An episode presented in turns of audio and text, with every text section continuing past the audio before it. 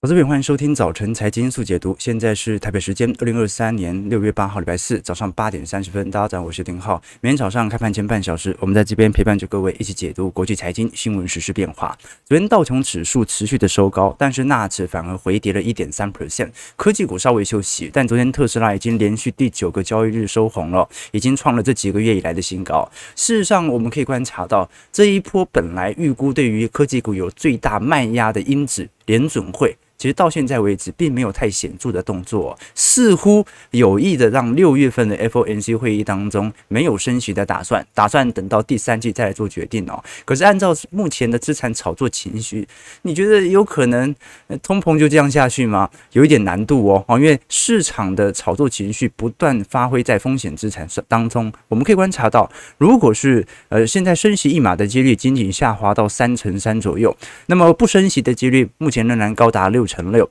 啊，换句话说，现在市场上也逐步意识到联总会所释放的谈话了。不过，我们真正关心的其实是对于债券冲击的问题，这很有可能是联总会这一次决心要。停止升息，或者说暂停升息，等到第三季再来看的原因，那就是市场上有一种观点认为，目前在美国债务上限通过之后，美国政府的发债很有可能会持续的冲击到全球市场的流动性啊。怎么说呢？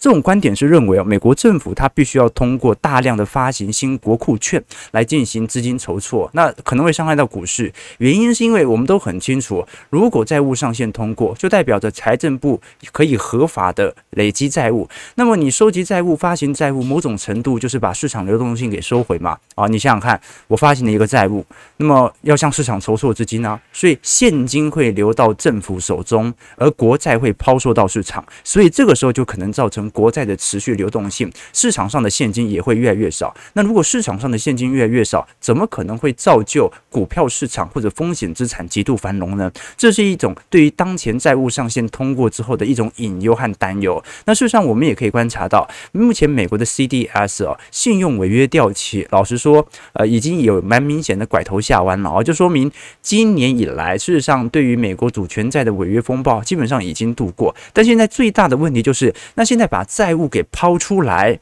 第一，你卖不卖得掉？你在卖掉的同时，会不会造成美国债券价格产生暴跌？因为你又筹措资金了嘛。那现在你说。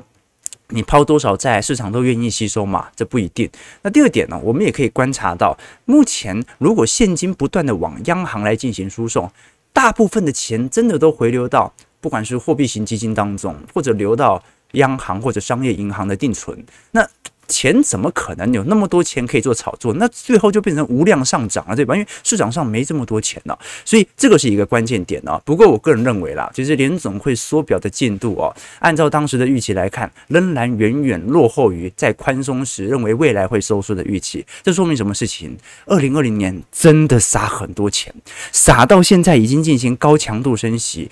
缩表进程都已经维持了一年左右哦，我们看到，那现在市场上资金还是泛滥的，想炒作这个就炒作这个，居然在今年上半年同时出现了比特币在涨，股市在涨，债券价格在涨，然后我们看到啊，在近期各种不同产品，像是黄金价格、避险资产等等也在上涨，这个就是我们所观察到，在货币宽松之后哦，我们看到这种。各个产品啊同步上涨的极端现象啊，当然这个只是市场上的一种主流观点，有没有可能是联总会这一次暂停升息的原因？可能是一个参考点，但我觉得更重要的事情是，因为第三季才是去年通膨的最高点，所以你要看到通膨能否显著的下滑，基本上就是要等到第三季。只不过我觉得现在适度的放鹰也是很重要的嘛，你不要让市场炒作过头啊！哎，台北股市就像金金涨，哎，万恶你不买，万三你不买。万四你不买，万五万六你不买，现在要碰到万七了。那现在大家有想买吗？也没有人想要买哦，这恐怖了，这恐怖了，对吧？OK，好了，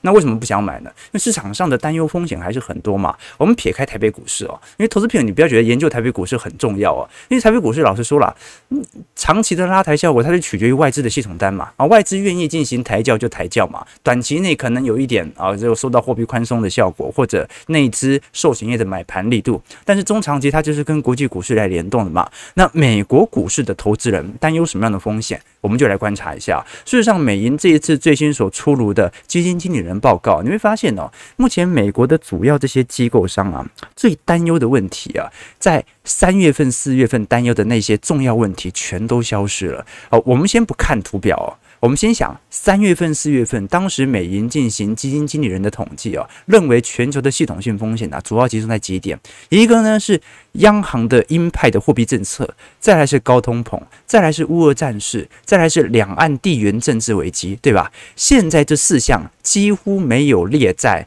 呃我们看到的美银最新所统计的市场担忧的方向啊。我们看到现在市场上最担忧的是什么？第一个是美国和欧元区的商用不动产，那商用不动产的问题，我们待会会聊哦。就是过去跟投资朋友提过嘛，商用不动产目前控制率极高无比哦。疫情之后那些。控制率高的办公室，并没有任何的人回流，那么很多的资金收益啊，我们讲的啊 REITs，老实说受到的承压就非常显著。今年 REITs 是少数收跌的资产哦。那你再看到第二项啊，是美国的影子银行，美国的影子银行哦，它主要提供传统商业银行类似的金融服务的非银行中介机构啊。那当中呢，呃，如果这些大投行有一些业务以影子银行的方式来操作，它就可以做成表外业务。那这些资产的损益，你基本上。是看不到的，你就可以逃脱监管哦。所以有没有可能影子银行其实已经亏了很多？尤其在过去一段时间啊，疯狂的对债券抄底之后所受到的冲击。那再升息一码，会不会对银行业形成冲击呢？那至于我们看到五月份当时所担忧的美国国债降评的问题，目前已经消失了嘛？再就美国公司债以及中国房地产的问题哦。所以投资朋友可以观察到，目前老实说了，市场上担忧的风险也很奇怪啊，每个月都在轮替，就是。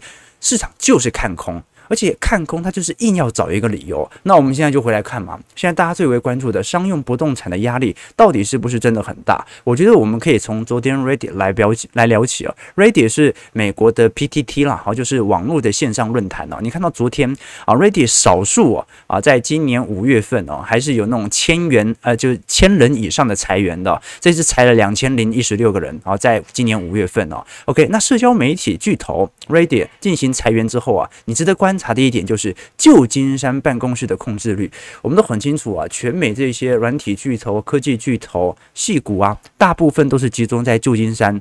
那旧金山的商办控制率啊，目前已经飙到了接近三成以上。所以，呃，你要了解哦，在过去我们讲说全球最保本的几大资产哦，一个就是债券价格了，哈，就公债了。那另外一个其实就是 REITs 啊。你 C 全球的 CBD 地区，老实说，因为供给就有限嘛，所以基本上都是满租的。但是你看到，在二零一九年，当时才五趴的控制率，一百间办公室只有五间是空着的，现在是三十间呐。那你三十间空着，你要怎么收租嘛？啊，所以这个是市场上的确他担忧的风险嘛。事实上，全美的。商办控制率哦，在零八年以后就不断的下滑，就说明当时景气是的确有在复苏哦，从十七趴一路下滑到二零一九年接近十二趴，但因为疫情嘛，疫情就导致商办需求完全停滞，那控制率大幅上升，这个很可以理解哦，取而代之的就是居家远程上班哦。可是你看现在已经算是疫情尾声了吧，甚至。全球基本上已经不太受到疫情的侵扰了，但是控制率就完全没有下滑，居然在现去年前年景气大好繁荣的时候，居然控制率还在创高哦，哦，所以这个就是我们所观察到的迹象。过去我们跟投资朋友提过，REITs 因为它是极度保本的收租产品哦，你观察到美国的东岸啊、曼哈顿啊，商办控制率已经来到十六趴，这个是十四年的新高啊。那其他的像是布鲁克林或者新泽西州费城，大概都十五趴以上。那西岸就很离谱了，好，西岸就是真的科技业大裁员之后啊，真的有大量的办公室是处于闲置状态，平均已经高达两成了。你像是湾区、圣地亚哥、洛杉矶、西雅图、丹佛、波特兰啊、凤凰城，基本上都是来到双位数字哦。所以这个是市场上比较担忧的主要原因啊。不过呢，老实说了，商用不动产占整体美国房屋市场的呃库存量啊，或者说。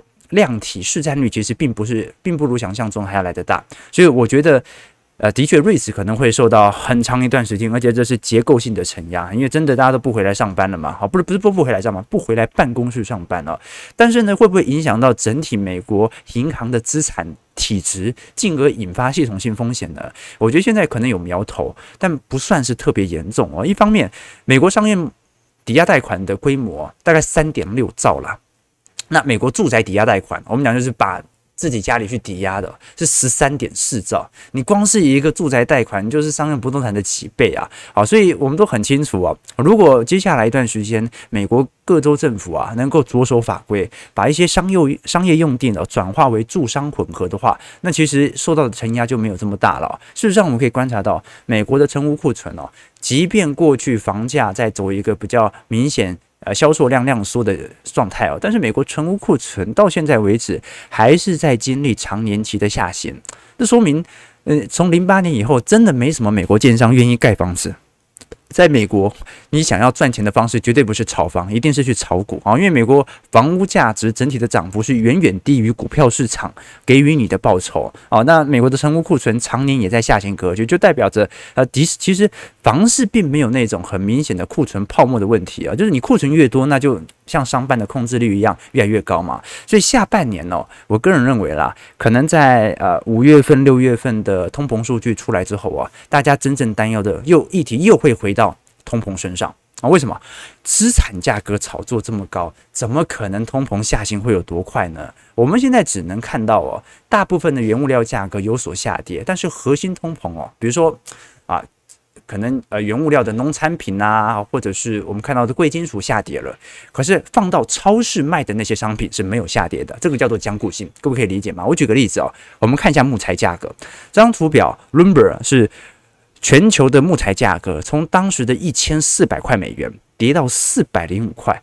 哎，投资朋友，这个是接近砍半再砍半哦，哦，这个跌幅已经算是蛮大的哦。可是我们观察到，如果把欧元区当前的通膨率哦，在四月份水平哦，我们讲的是这种实体消费哦，就是。我们如果讲总通膨，大家可能无感嘛啊，你说涨个三趴、四趴、五趴、六趴，啊，感觉好像不是特别多啊。但是呢，放大到实体的消费物，你就会发现其实蛮惊人的哦。目前欧洲在缺糖啊，我们看到在糖价的部分哦，呃，欧元区涨幅是百分之五十十四点九啊啊，吃糖也很贵，那就不如不要吃糖了，大家少吃糖啊。起司价格在欧元区今年四月相对于去年四月份呢，同期增长了百分之二十五啊，新鲜牛奶涨幅百分之。二十五啊，食用油涨幅百分之二十三，蛋价就算目前全球产能已经开始开出来了，涨幅仍然高达两成二。面包涨幅十六个 percent 哦，蔬菜数个 percent，肉类十二个 percent。这个水果涨幅九点二趴啊，所以在欧元区，你想要活得舒服一点呢，你只能吃水果啊，除了水果啊，不能吃糖，不能吃气食，不能喝牛奶，这个是我们观察到的具体的迹象啊。所以现在美国的经济状态就是处在这种由于劳动力就业极度强劲，所以就算原物料价格跌再多。啊，你的核心通膨仍然下不来，那你核心通膨下不来，卖在超市里面的价格跟原本的原物料价格当中就会有非常显著的落差啊，各位可以理解吗？因为超市价格你要付人工成本嘛，啊，所以我们可以观察到，目前全球的失业率仍然保持在中低水位的变化，啊，就连十六到十九岁，我们讲的青年人口通常比较伴随着高失业率哦，仍然处于过去的低原值啦，啊，所以我们可以观察到这一波美国的。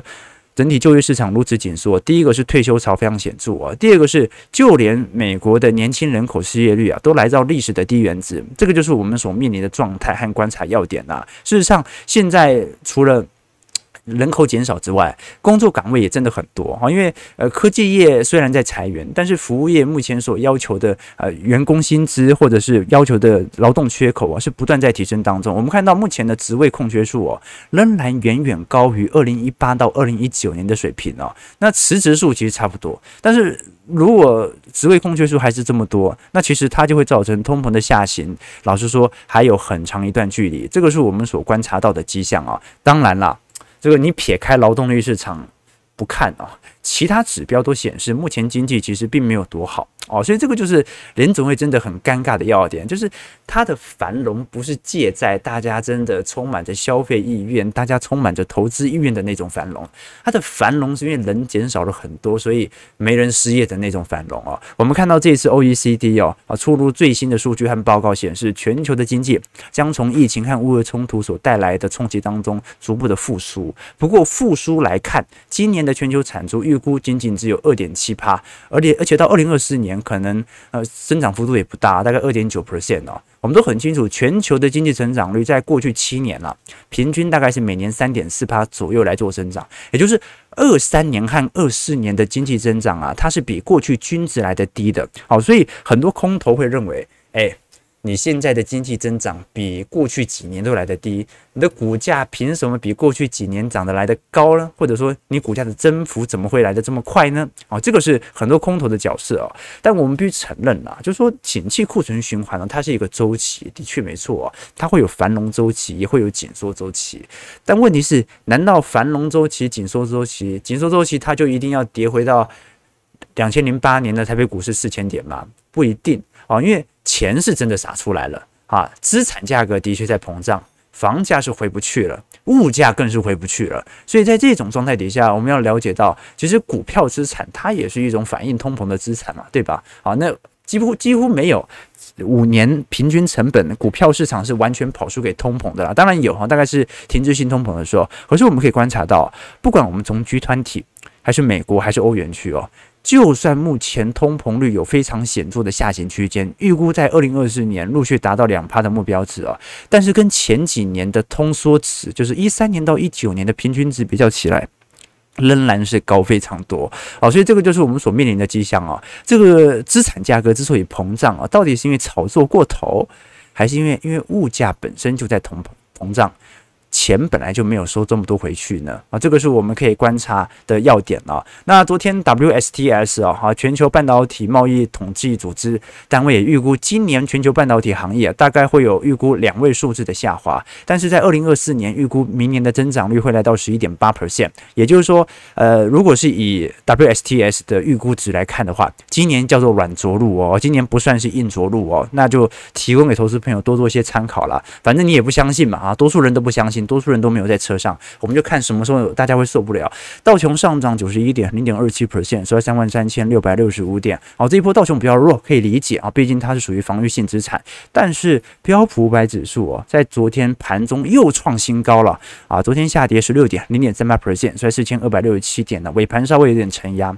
纳指的部分下跌幅度比较大。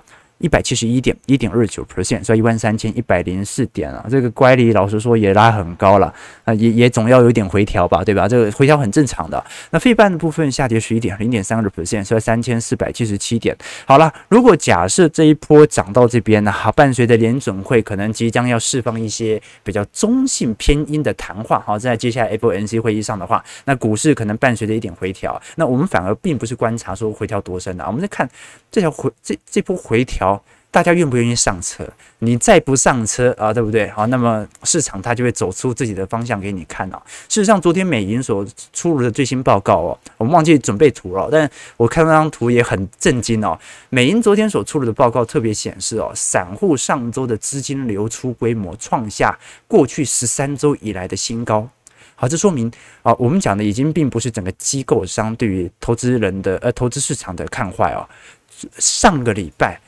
在美国股市创高的同时啊，散户资金大撤离啊。我们这次就不是讲机构，就讲那种私人散户客户了。好，就统计的这个方向哦，啊，大量的开始进行出脱。可是美银根据调查显示哦，机构和对冲基金呢，在上礼拜开始显著的接股票。开始有一点反转的迹象了哦，就是过去机构商和呃私人银行啊，基本上都是以悲观看多了哦，后来股市就一路嘎到现在。现在机构商和对冲基金已经开始有一点抄底的行为了。那我们可以观察的要点是什么？哦，第一个就是中小型股，老实说这一波啊是少数没有涨的，所以你未来这些机构商或者散户，他会不会从中小型来着手，从低基期的角度来进行买入，值得大家来多做一些观察。事实上，我们把 IWN 来做留意哦，目前已经。算是呃打成了一个比较大型的 W 底了哦，那也突破了前波几次的高点了。但是从机器角度而言，目前算是蛮低的嘛哦，相对于标普百指数哦，那很有可能是什么原因呢？是因为过去大家不买科技股啊，不买指数，因为大家不看好指数嘛，所以股市就加权就呃或者说美国股市的这些科技型指数就涨到现在嘛。那为什么 IWM 中小型股没涨呢？因为大家去。去年到今年买的幅度比较大，所以它真的没涨。怎么说呢？我们观察一下罗素两千的整体净空单水位哦。老实说，从去年十月份就在缩窄当中哦。所以你看到大家其实对于罗素两千没这么空，结果它就不涨。我们再看一下，大家针对标普五百指数创了历史新高的空，结果它就嘎给你看。哎，投资朋友，你了解到吗？这个就是很标准的情绪反转哦！再看一次哦，罗素两千。啊、去年大概六月份、七月份左右啊，空单的极端值就已经来到，后来就不断在收窄当中，就大家没这么空了啊，就是保持适度的空单，而且已经有明显感觉要偏向转多的迹象啊。但是罗素两天就是打死也不涨，对吧？但是我们可以观察到，诶，在整个这个我们市场观察到的，呃，应该讲说，市场针对标普五百指数的净空单不断的创高的同时，你去发现。老实说，现在的压力却是极大无比的哦，所以其实有时候我们观察到整体美国股市的市况哦，其实 IWM 其实也有蛮显著的资金来进行挹注和买盘啦。虽然散户对于美国股市整体而言是保持着偏空角色，但是如果我们把中小型股的空单量跟美国股市的空单量来做一些比较，会发现哦，真的大家越看坏的，真的涨得越凶，这个是值得大家来观察的几个要点啦。那当然，我们最后来聊一下台北股市的表现了。这个有投资朋友问，这关于 AI 这一次的，对对，其实第三季就很快就知道到底是涨真的还涨假的了。其实我们一般常听到的 AI 晶片哦，它指的并不是那种呃特定规格的硬体元件啦，而是我们讲说进行深度学习的呃相关这种类别晶片啊，一种是标准的我们讲的 Cloud Computing 啊。啊，就云云端运算，各位懂吗？好，就是它是属于软体商所需要的 AI 晶片。那另外一种叫做 Edge Computing 哦，叫边缘运算哦。啊，边缘运算它基本上主要是在装置端。啊，就是 Cloud Cloud Computing 云端运算，它主要是帮助 AI 模型进行训练和生成，包括 LLM 啊，就我们讲大型语言训练，你每有大量的受试者在 ChatGPT 上来进行啊相关 AI 人工智能的训练哦，这个是需要云端运算的。晶片，那边缘运算呢，我们讲的 Edge Computing 呢，它是在装置端上面哦，它就是呃，比如说高阶的笔电。高阶的穿戴装置，以后要物联网嘛啊，就是你啊，冰箱啊、汽车啊、提前冷气开启啊、智慧家庭啊、医疗啊、制造等等哦。所以台湾其实真正的关键点啊，在于呃，我们看到的呃边缘运算呢，就是这些硬体类的提升。但是云端运算呢，它某种程度是要搭配着软体上的需求的，这个是未来大家可以所追踪的要点啊。那其实台厂在呃各种晶片硬体上都有一定的优势哦，但是你有硬体优势，就会有库存。库存问题啊，就是软体商普遍而言，就是呃，真的未来市况不好，那就不做了嘛，啊，订单取消，那对他来讲冲击不大，他的资本投入主要还是集中在技术研发上，而并不是。库存压力嘛，啊，但是台湾的库存压力相对而言就会稍微比较来得大。OK，这是我们观察到的一些迹象啦。好，当然投资朋友有不同的看法。其实我们每天跟投资朋友分享不同股票市场的状态哦，都是在跟大家描述市场是怎么想的。那我们大概是怎么想的？当然要有更清楚的解析，那就欢迎各位可以报名我们七月一号啊，礼拜六晚上八点钟的财经号角听友会了。我们每个季度都会针对下一个季度的财经现况来做一些解读和看法，再做一些演变，同时间。也会啊在里头当中聊聊我的资产配置的变化，以及对于行情有没有需要所修正的角度啊。好，行情基本上长趋势是一定的，但是短期内肯定会有波动啊。那同时大家有更多兴趣，也欢迎可以加入我们的财经号角会员系统。除了有未来一整年的听友会的收听权之外，也会有我个人每周的资产操作日志、一些专题影片、宏观专业报告以及基础小白系列课程，提供给投资朋友做一些参考和留意啦。啊，没错啊，没错，这。的确啊，大家大家其实有问题是可以问啦，好，但是有时候哦，不是我钻进的，还真的不能答，对吧？啊，这个有时候有时候投资朋友会这个私讯一些问题啊，或者在我们留言板提问啊，OK 啊，其实也可以问啦。如果大家啊有自己的想法，也可以稍微回答一下。那我们会把大家觉得诶有趣的、有深入的一些提问呢，放在直播上啊，持续的用专题的方式搭配图表和数据来跟大家一些解读，不过口气要好一点。啊，这个留言都是我们小编看，我们小编统整的哦。啊，所以这个呃，你人跟人之间呢，你像我们频道是比较和善一点啊，但有很多频道不是如此哦，所以我也这个呼吁大家，好，对小编好一点点，就是对你自己好一点点。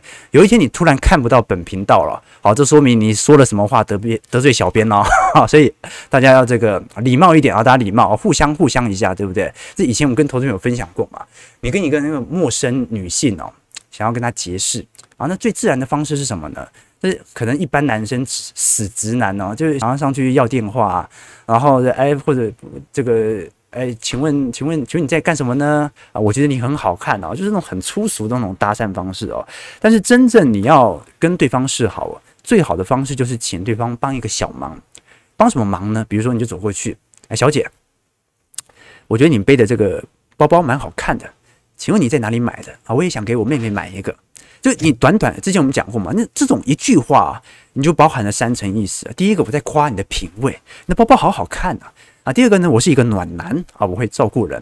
第三个呢，我生命当中现在目前最重要的只有我的妹妹啊，所以呢，在这种状态底下，我不知道教给大家这个直接把我的话拿去套啊，这不一定成功啊啊，这但是。你释放了几个讯号？第一是你对对方的赞赏，第二对于自己美德的呈现，第三你表达了自己的需求。好，所以他跟小编互动啊，或者有时候我们的投资朋友哦，在不同平台的时候，大家都要保持自己的素养，好不好？好，先称赞人家讲的不错，但是浩哥有一个问题，我觉得无法解惑，或者说我不太认同你的观点哦。第三，表达自己的需求，好，用这种方式啊，大家比较和善一点，好不好？OK。OK，不要惹小编生气啊！不要惹小编生气啊！我们看一下台北股市，台北股市啊，台北股市昨天攻上一万六千九百点了，好，所以距离万七也就是咫尺之遥。昨天涨了一百六十点啊，零点九六 percent，成交量两千九百亿哦，呃，不算太大啊，但是也不算小了。那外资层面呢，买了一百二十五亿哦，所以昨天是外资的系统单作为主要营收，呃，主要系统单的拉抬对象啊。那值得观察的事情是，因为昨天费半是收跌了，所以照来讲，今天台北股市应该要有适度的承压，除非大家受不了。想要买股票了，啊，不过我看小台，哎，昨天又放空了啊，这个这个嘎越多，呃，受不了哈，那就继续空吧，所以。你看这一波要被嘎多久啊？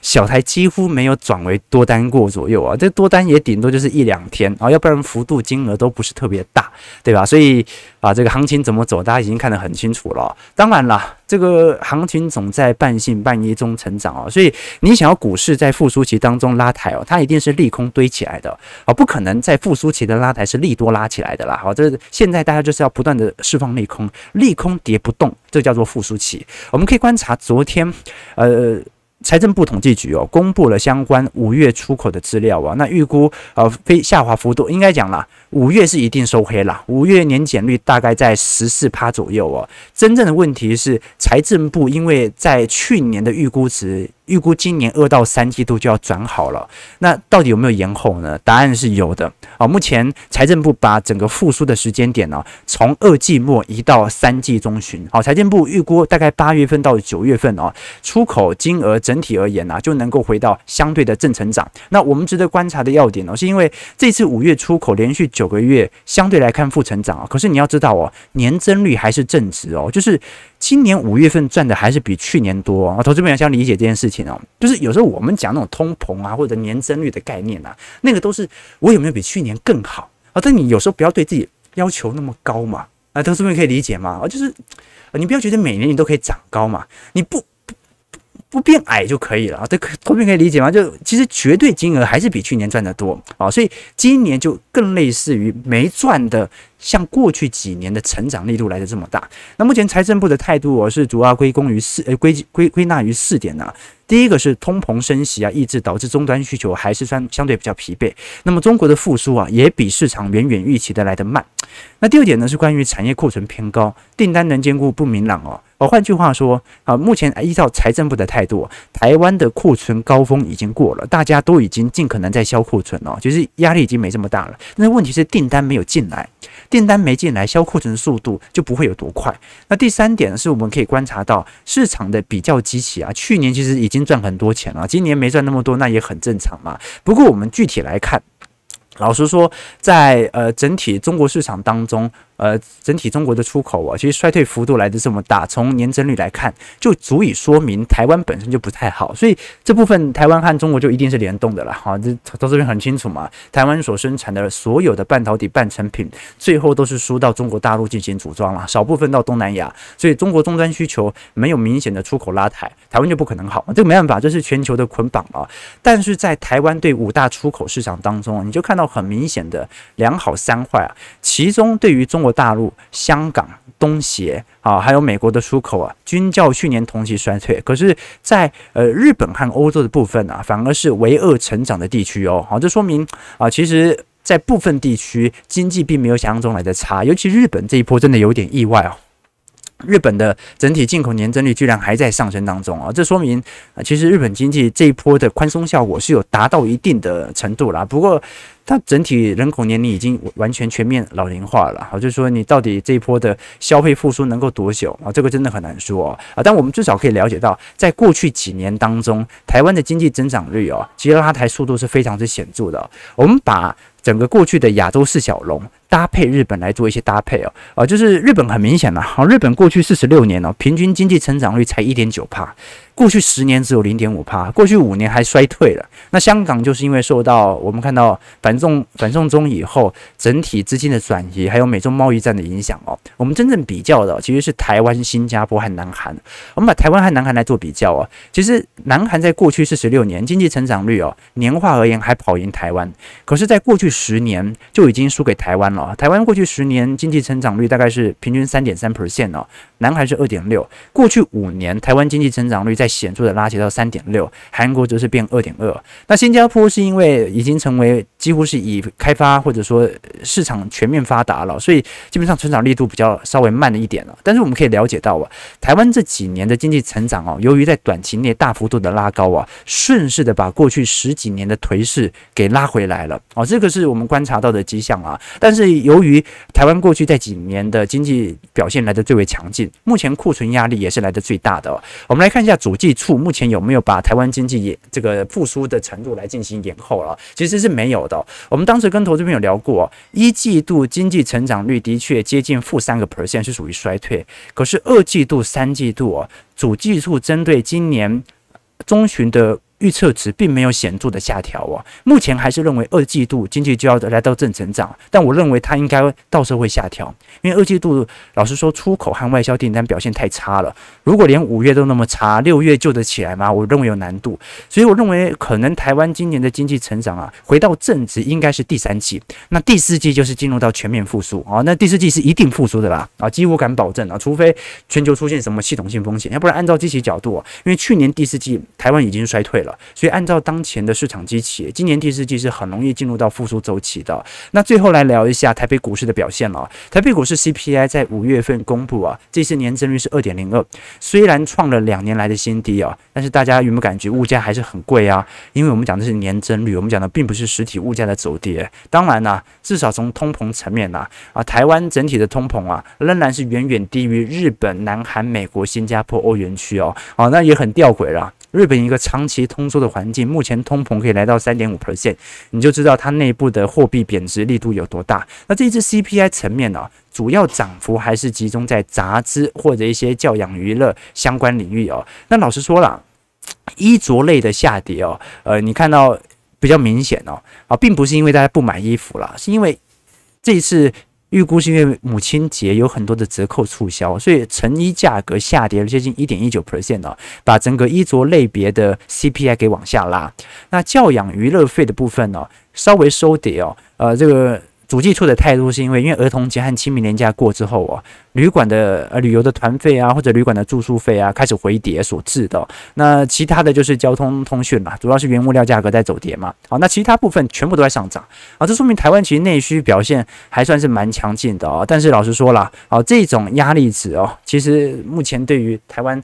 呃，实实体消费来看的话，对于服务业来看还是很痛苦的啦。啊。对于科技业不一定，科技业是今年不好，但是前几年赚饱了；服务业是前几年不好，今年好不容易好了啊。但是通膨很贵啊，啊，这个人力成本也在持续的上升当中啊。啊，其实每次聊到台湾数据啊，我们都稍微谨慎一点点，对不对？啊，这个有些人就是很喜欢批评台湾，有些人呢是绝对不能接受批评台湾的。不过我们就做一个中性的预估值哦，台湾这一轮的通膨表现稍微相对于海外市场控制的相对得当啊，但是民间老实说了，因为所得相对还是偏低啊，那尤其呃台湾人比较在乎的房价，从呃房价所得比来看还是偏高啊，所以压力还是比较大一点的，这个是很明显观察到。以前我们有一句话嘛，假话全部讲，啊，真话不全讲。对吧？就能辨能够分辨事情的真假，你就已经不简单了啦。啊，你一到一定岁数的人多，就是很多岁数很大的人呢，他很多问题他还是搞不清楚真正问题的内部在讲什么。那讲话全部讲啊，就说明我们还是有底线嘛，呃，不过线啊，有担当啊，这是一个人在伦理操节操上的成熟。但是呢，真话不全讲哦，啊，你要拿捏一些分寸哦。啊，这个你看台湾哦，你那种称赞台湾很棒、很厉害的影片哦，通常流量都不很都很不错。但是你会批评台湾的这个这个行车的问题哦，台湾的市容哦，啊，这个时候就稍微受到一些压力，对不对啊？所以这个就供投资朋友多做一些留意和参考了。事实上，我们从整个经济层面来看，台湾这几年的经济成长表现真的是极度亮丽，但是它其实伴随的是贫富差距的持续恶化。为什么？你以为服务业赚的很多吗？服务业没赚什么钱啊，大部分都是科技业所堆高的加权指数而来的。但是如果你永远只看这些指数或者经济数据来判断实体民众的幸福感，那就一定会脱钩。那会脱钩哦，那么对于执政党的压力就会持续扩大。不过这个有有机会我们再来聊啊。这个因为时间快到了嘛，我们很快就要开始聊一下选举行情这件事情。依照过去的实证和回推，到底选举行情回撤在国民两党之间对于台北股市的拉抬效果，同不同样？而按照美国股市的节奏，它其实是不急着进行美国总统大选的提前造势和拉抬的。但台湾很赶哦，不到七个月了哦，就要台湾总统大选了啊！那到时候会不会有比较显著的财政政策来进行实施呢？啊，其实我们现在就遭遇这种难关了啊！就是照理来讲哦，那个六千块哦是不应该发的。为什么？因为央行在升息。你想要抑制通膨，就不能把这六千块给发出来，不能够出现央行政策和财政政策，就不能出现央行和行政院出现反向政策的这个态势哦。啊，你如果是经济平稳周期哦，可能还有一些空间哦。但是通膨这么严重，你不应该在央行极度升息的时候，这个时候把钱发出来，即便它可以争取到部分的选票。所以这个有机会我们再来做一些探讨，也来。了解一下，到底下半年有没有可能在台湾政府当中有新的财政政策的出炉哦？那因为台湾外销订单其实在整个二季度也在持续疲惫当中，有没有可能在六月央行的里监事会议，台湾也暂时停止升息了呢？啊，那有没有受到一些政治上的侵扰呢？到时候我们再来跟投资朋友多做一些追踪哦。好，台北股市下跌六十四点，今天量能稍微没有这么大，大概两千七百亿左右，收在一万六千八百六十四点啊，一样啊，在万七左右徘徊，就看一下这一次能不能顺势突破了啊。反正大家还没上车嘛啊。OK，提供给投资朋友多一些参考和留意。如果喜欢我们节目，就帮我们订阅、大家、分享。我们就明天早上八点半早晨财经速解读再相见。祝各位投资朋友开盘顺利，操盘愉快。